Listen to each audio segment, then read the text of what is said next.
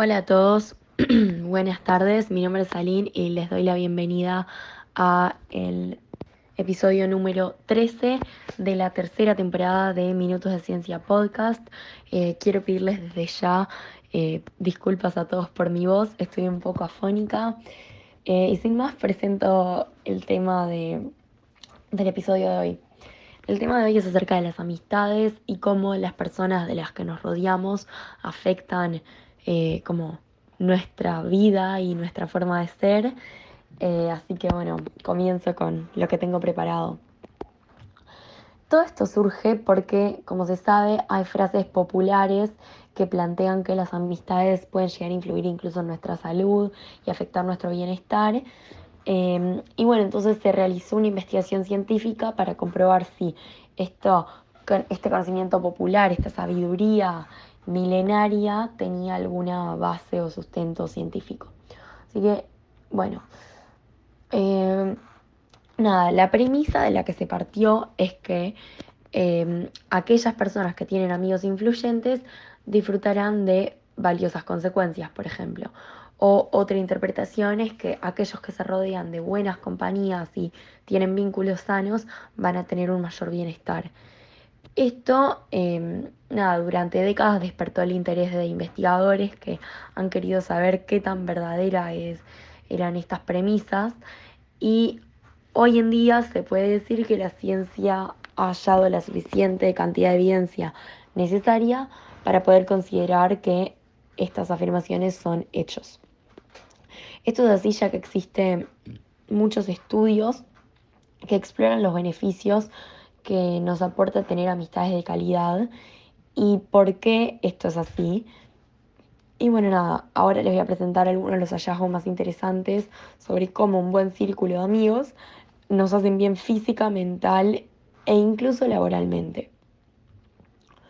Bueno, eh, lo que se plantea es una metáfora como de árboles, hablando de que algunos son más duraderos, otros proporcionan más oxígeno, otros aportan materiales más resistentes y otros pueden dar frutos más sabrosos.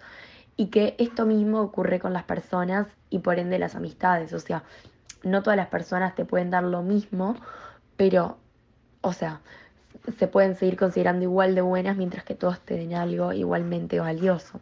Lo mismo con las amistades. Em, como se diría, la sombra y el cobijo que nos pueden dar las personas y árboles, perdón, árboles y personas respectivamente, dependen de las características de los árboles y personas, de cómo se relacionan y comportan con nosotros. Eh, una experta llamada Shasta Nelson plantea que hay tres cualidades que hacen que un amigo sea de calidad y estas son la vulnerabilidad que le permite ser honesto y crítico con sus propios errores y facilita un entorno en el que podamos abrirnos y mostrarnos tal y como somos, así como también la consistencia em, que implica que son personas que siempre están ahí para nosotros, que no importa el tiempo que pase, pero que ellos siempre van a estar ahí cuando los necesitemos. Y por último, la positividad, que son aquellas amistades que están para levantarnos el ánimo siempre que lo necesitemos, para apoyarnos e impulsarnos en lo que nos proponemos y para aportar cosas buenas y sinceras. Con estas tres cualidades, em, nada, uno puede rodearse de personas de calidad, ya que si uno es de calidad, atrae gente de calidad. Y al rodearnos gente de gente de calidad, retroalimentamos esta positividad y, los podemos utilizar de alguna manera como fuente de salud y felicidad. Pero la pregunta de los científicos será cómo tenemos esto tan claro y hasta qué punto las personas de nuestro alrededor afectan nuestra vida y nuestro bienestar eh, más profundamente. Entonces, ahora sí viene qué es lo que halló la ciencia. Em, nada, eh, algunos de los hallazgos más interesantes al respecto son que si bien muchas personas piensan que tener una gran cantidad de amigos es sinónimo de éxito personal y social, la realidad es que las personas en promedio tienen entre 3 y 5 amigos cercanos y un círculo de 10 a 15 como amigos y luego una red de aproximadamente 100 a 150 conocidos. Esto no significa que la mayor parte de la población, o sea, que la media de la población no tenga éxito o no sea feliz, por lo cual entonces se comprueba que cantidad no refleja como el éxito en, la, en, en el ámbito de las amistades.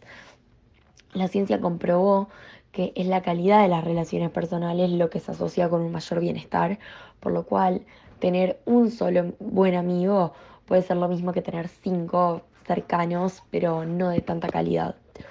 También se ha relacionado incluso esto con una mayor salud física, más concretamente con menores niveles de presión sanguínea, índice de masa corporal y riesgo de diabetes. O sea que en resumen, las buenas amistades son tan esenciales como una dieta saludable y el ejercicio físico abundante. Por otro lado, si se habla de calidad de las amistades, es la frecuencia con la que interactuamos con nuestros amigos de confianza lo que realmente afecta a nuestra salud.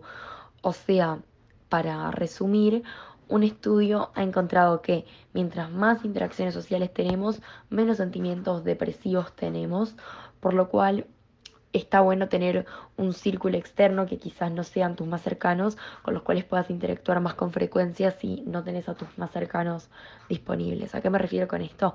Que dado que es también la frecuencia de nuestra socialización, lo cual nos hace más felices y, y, por ende ser eh, más saludables físicamente también, entonces es importante contar con una red externa más allá de los más cercanos para poder maximizar la cantidad de interacciones sociales que tenemos. Em, además, tener amistades sanas beneficia nuestra salud porque sin darnos cuenta tendemos a adoptar los hábitos de quienes nos rodean. Esto queda más claro al observarlo desde el punto de vista contrario. Eh, ¿Qué quiero decir con esto? Que cuando nuestro círculo está compuesto de personas que tienen pensamientos más depresivos o negativos o incluso que abusan de sustancias, es más probable que nosotros también tengamos este tipo de comportamiento así como juega para lo negativo, juega para lo positivo. O sea que si nos rodeamos de personas alegres, con metas, que trabajan, que hacen ejercicio, es más probable que nosotros también lo hagamos. Además, algunos estudios han encontrado que las amistades también nos ayudan a resistir la tentación y es algo que incluso también inconscientemente, pero buscamos en nuestras amistades. De esta manera, cuando tenemos bajo autocontrol, acudimos a personas de nuestro entorno que tienen mayor determinación que nosotros y fuerza de voluntad y por tanto nos pueden guiar y hacernos permanecer en el camino correcto. Es por esto que necesitamos personas con recursos eh, como de, de apoyo a las que podamos arrimarnos cuando necesitamos un poco de ayuda para mantenernos encaminados hacia nuestras metas. Eh, otra cosa, otra premisa de la sabiduría popular aprobada por la ciencia es que el dinero no es lo que da la felicidad, sino que lo es la amistad. Eh, lo que dice la ciencia es que las buenas amistades están en el top 1 de lo que nos aporta felicidad. No es el dinero, no es la fama y no es la belleza, son las amistades de calidad. Esto lo sabemos gracias a un estudio que comenzó en el año 1939 y que se ha implementado durante 80 años y es por eso que es uno de los estudios más importantes que se han hecho sobre la felicidad a lo largo de la vida. En este estudio se halló que eh, los resultados son sorprendentemente sencillos y el único factor que se relacionó con el nivel de felicidad de más de 500 participantes ha sido la calidad de sus relaciones personales. Eh, que incluye la amistad, así como también otro tipo de relaciones que pueden ser familiares o maritales, etc. Pero lo que dice esto es que las amistades cercanas, como dije yo, o conexiones familiares y relaciones de pareja, sobrepasaron eh, con diferencia al nivel socioeconómico, la belleza, la inteligencia, la fama o la fortuna en el ranking de las cosas que nos dan más felicidad. Eh, además, también la ciencia ha comprobado que las buenas amistades pueden afectar el trabajo y el rendimiento académico. Esto es así ya que un estudio realizado con estudiantes de universidad encontró que aquellos que se relacionaban con compañeros con mejores notas terminaban viendo mejorado su propio rendimiento académico. Y esto mismo puede ocurrir si tenemos buenos compañeros de trabajo. Y esto se observó en otro estudio realizado en la Universidad de Hong Kong que investigó em, estos vínculos entre compañeros de trabajo y concluyó que quienes tenían buenos amigos en el trabajo se esforzaban más y tenían mejores resultados y eran más efectivos en, la tarea que desempeñaban y además eran capaces de tomar mayores responsabilidades eh, que les eran asignadas. Así que, eh, para concluir, quiero dar algunos tips científicos para fortalecer las amistades y así tener una mayor calidad de vida. Em, algunos de los hallazgos más importantes em, son estos, y si bien son pocos, son lo suficientes para poder tener, como planteé la metáfora anteriormente, buenos árboles a nuestro alrededor que nos proporcionen una mejor sombra. Así que para fortalecer las amistades, si necesitas nuevas, o sea, si no tenés las suficientes, si quieres tener más, se recomienda salir a tu zona de confort y unirte a, a equipos de algún deporte o buscar gente con intereses similares o incluso pedirle a conocidos que te presenten a sus amigos, así podés ampliar tu círculo y llegar a encontrar esas personas que van a ser tu red de apoyo. Otro tip es encontrar puntos comunes. ¿Qué quiere decir? Conversar con gente y encontrar cosas en común es fundamental para mantener aquello que los une. Es por eso que se recomienda mostrar curiosidad e interés por aquello que a tus amigos les interesa para que ellos imiten tu actitud y hagan lo mismo para contigo. Esto va a generar un lugar donde ganar confianza y acercarte al otro. Además, por último, es importante regar a diario el árbol y actuar de manera recíproca. ¿Qué quiere decir esto? Que las amistades se cultivan poco a poco y bilateralmente, es decir, de ambas partes, por lo cual no olvides también preocuparte tú por tu amigo y responder eh, dándole aquello que ellos necesitan. Em, así que bueno, de la misma manera en que tus amigos te serán muy beneficiosos, tú también tenés que ser beneficioso para ellos, si no ellos no, o sea, si a tu amigo no le sirve ser tu amigo porque vos no le das ningún beneficio, él va a buscar otro amigo. Entonces vos también tenés que reciprocar eso que él te da para poder mantener la amistad.